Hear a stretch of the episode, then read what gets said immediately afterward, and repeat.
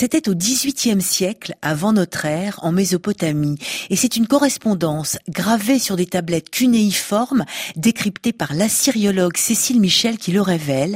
Les épidémies n'ont pas épargné l'empire hittite. Mais le plus étonnant, c'est qu'il y a 4000 ans, les Assyriens savaient déjà comment éviter la contamination au sein du palais de l'antique cité mésopotamienne de Marie, dans l'actuelle Syrie. Cécile Michel. Alors, il faut se représenter le palais. Donc, il y avait un secteur relativement clos où vivaient les femmes du palais. Et dans ce secteur, euh, on trouvait toutes les femmes de la famille royale, de la cour, euh, les servantes et les enfants en bas âge. Et donc, un monde relativement confinés, entre guillemets, séparés du monde des hommes. Et dans ce secteur vivait, euh, entre autres, la reine-mère, la reine en titre, etc. Et on a une correspondance très intéressante qui est échangée entre euh, la reine Chiptou et son mari, le roi Zimrilim, qui est alors en déplacement par rapport à ce qui se passe dans le palais.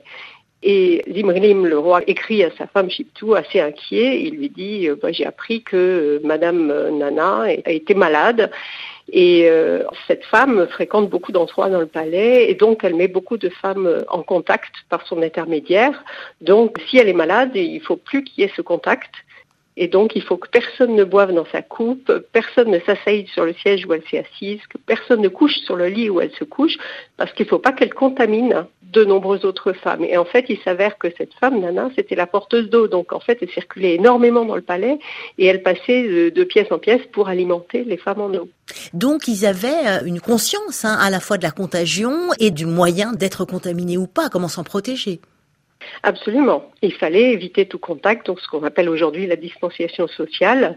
Dans une autre lettre, la reine alerte aussi le roi à propos d'une autre servante qui est malade. On lui a dit, cette femme, même si on la touche, de toute façon, elle ne vivra pas. Elle est tellement malade, donc il faut absolument la faire habiter à part et personne ne doit s'approcher. Donc on savait vraiment que la maladie pouvait être transmise de personne à personne par contact et donc on évitait tout contact pour éviter que l'épidémie se propage dans un milieu qui était quand même assez confiné. Hein. C'est étonnant tout de même, Cécile Michel, ce savoir-là par rapport aux épidémies il y a 4000 ans en Mésopotamie non seulement il y a ce savoir-là, donc euh, la quarantaine existe, mais en plus on constate qu'il y a un résultat. C'est-à-dire que si on met les malades en quarantaine, on constate qu'ils ben, ne contaminent plus personne. Donc on a ces connaissances-là. Ce palais de Marie, donc c'est 18e siècle avant Jésus-Christ, mais des textes médicaux, on en a à peu près euh, sur toute la période. Euh, on en a beaucoup plus pour la période du premier millénaire. Il y a des séries médicales entières, il y a des textes de pronostics et diagnostics médicaux assez systématiques. Hein. Euh, donc si un individu euh, a l'œil euh, qui est rouge, si sa température est montée, si etc. etc. alors il doit avoir tel mal et il faudra appliquer telle pharmacopée.